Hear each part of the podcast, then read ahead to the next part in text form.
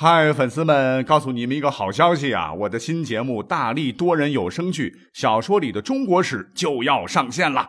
想要了解新节目或者跟我互动聊天，赶快来加入 VIP 粉丝群，入群二维码就在本期节目的声音简介中。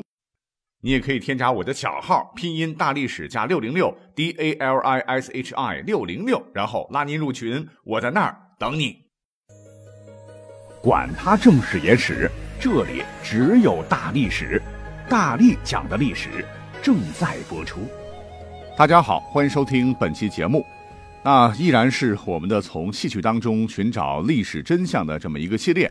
哎，说是系列，其实就是我们换个思路啊，来给大家伙讲讲历史故事。这个曲目的名字叫做《除三害》，我们一起来贯个耳音。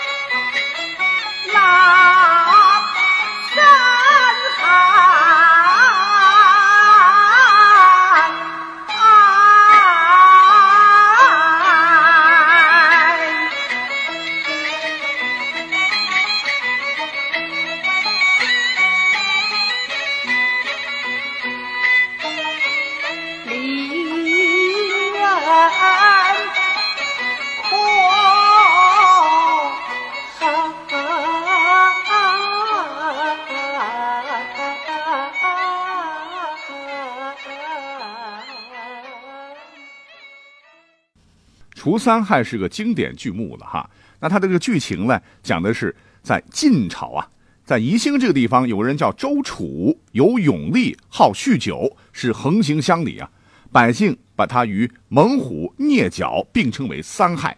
当时的宜兴太守王俊呢，假扮一老者，与周楚相遇于途中，以三害之说启发周楚。周楚啊，浪子回头金不换，是悔悟之后打虎斩角。自个儿呢也是改邪归正，哎，这就是除三害。那其实周楚在历史上是确有其人，但是他的这个改邪归正的故事呢，和戏曲的除三害中的情节有些是不一样的。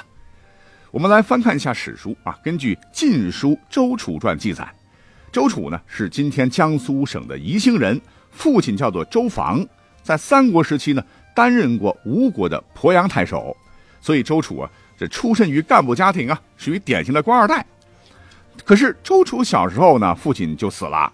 由于父亲早死嘛，这个周楚呢没有接受过良好的这个家庭教育，再加上家里边有钱啊，所以周楚在成人之前那就是个纨绔子弟啊。史书说他是臂力绝人呐，好驰骋田野，不修细行，是纵情肆欲，曲周宦之啊。就是说，周楚啊是个大力士，喜欢到处游玩打猎，无所约束，想干什么干什么。这乡亲们都很憎恨他啊，把他当做地方遗害，典型的就是一个不良少年呢啊，一个典型的古惑仔呀。有一次呢，呃，周楚见了一个老头啊啊，在他面前呐是整日的愁眉不展呐，他就好奇啊，就问说：“老家伙啊，你说现在日子这么好，你怎么就不开心呢？”老头就说：“哎。”三害没有除掉，怎么能高兴起来呢？周楚一听来劲儿了，哪三害啊？能能比我厉害啊？我把他们都干掉！快快说，这三害是什么呢？老头接着说了：说南山有白额猛兽啊，此一害也；长桥的水中有角，此二害也。第三害 就是你。这周楚听了老头的话，心灵当时受到了极大的震动啊！他当即对老大爷说。如果你们因为这三件事而不高兴，我就为大家除掉他。因为周楚嘛，经常打猎啊，是一个有经验的猎手啊。他果然到了南山，射杀了白额猛兽啊，出了遗憾。随后他又跳到水中啊，与角进行激烈的搏斗。那角啊，一会儿沉到水下，一会儿浮出水面啊，搏斗了数十里，历时三天三夜。当时的这老百姓都觉得，哎呀，这个周楚肯定是被这个角给干掉了，都非常高兴啊，毕竟两权相重取其轻嘛，是吧？总算是除了一害呀。呃，没想到第四天，这个周楚干掉了角，是安全返乡，全身湿漉漉的，然后是精疲力尽。可是，一回到家乡，看到大家伙都在相互庆贺，一打问才知道啊，原来是在庆贺自个儿啊是被角吞掉的缘故。周楚终于明白了大家憎恨自己的程度啊，是远远胜过了山中的白额猛兽和水中的角啊，所以他决定离开家乡，改邪归正，重新做人，一定要干一番轰轰烈烈的事业来。我们的这个课本当中是学过这篇文言文的啊，但是讲到这儿就终止了。那之后的故事是怎么回事呢？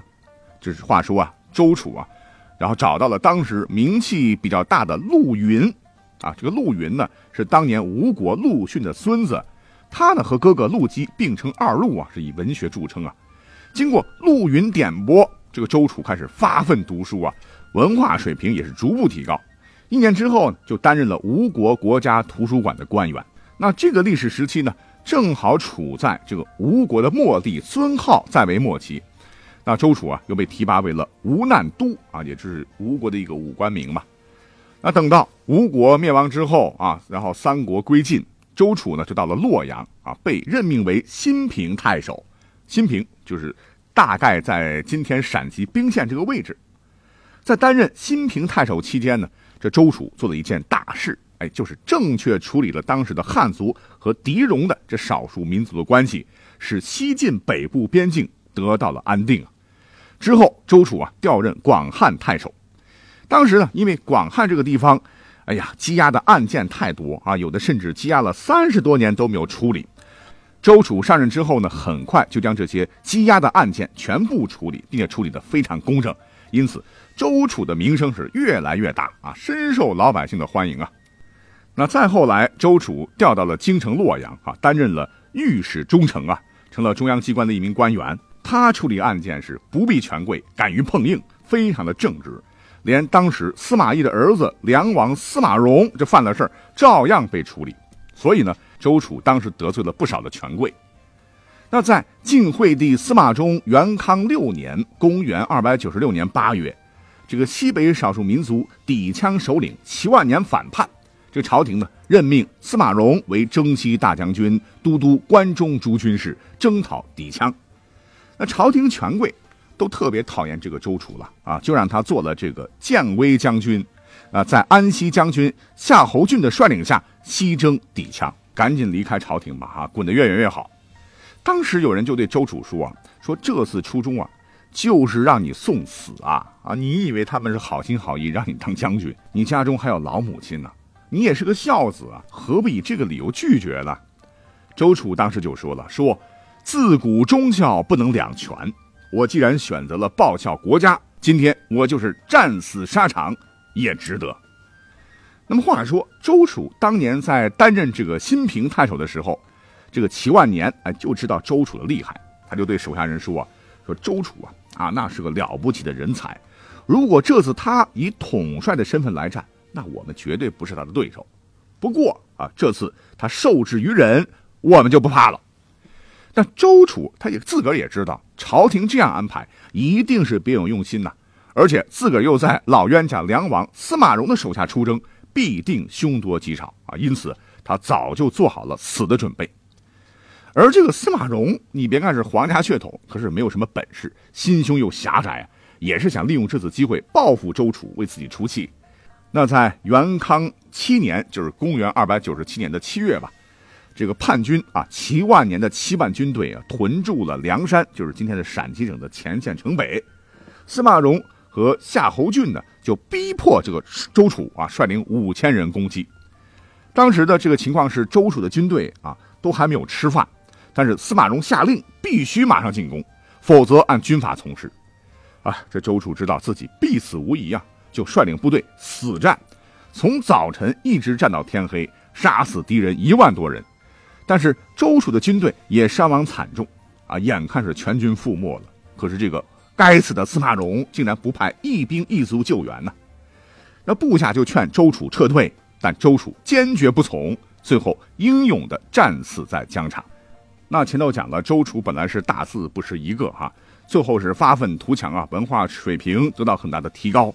生前呢还著有《墨语三十篇》以及《风土记》啊，有着地方风物志，还参与撰写过反映吴国历史的吴书等啊，绝对是一位呃，连我们现代人都值得钦佩与尊敬的一位文武双全的优秀人才啊。可惜，就是这么一位政治的非常优秀的人才，就因为当时得罪了权贵啊，最后战死疆场。那他的人生悲剧也反映了西晋政治的腐败和黑暗。那周楚从一个浪荡子啊，转变成了国家的优秀人才，充分也说明了一个道理，就是人呐不怕犯错误，只要勇于改正，就能成为一个真正有用的人。那这句话也送给亲爱的听友们，感谢各位收听，我们下期再会。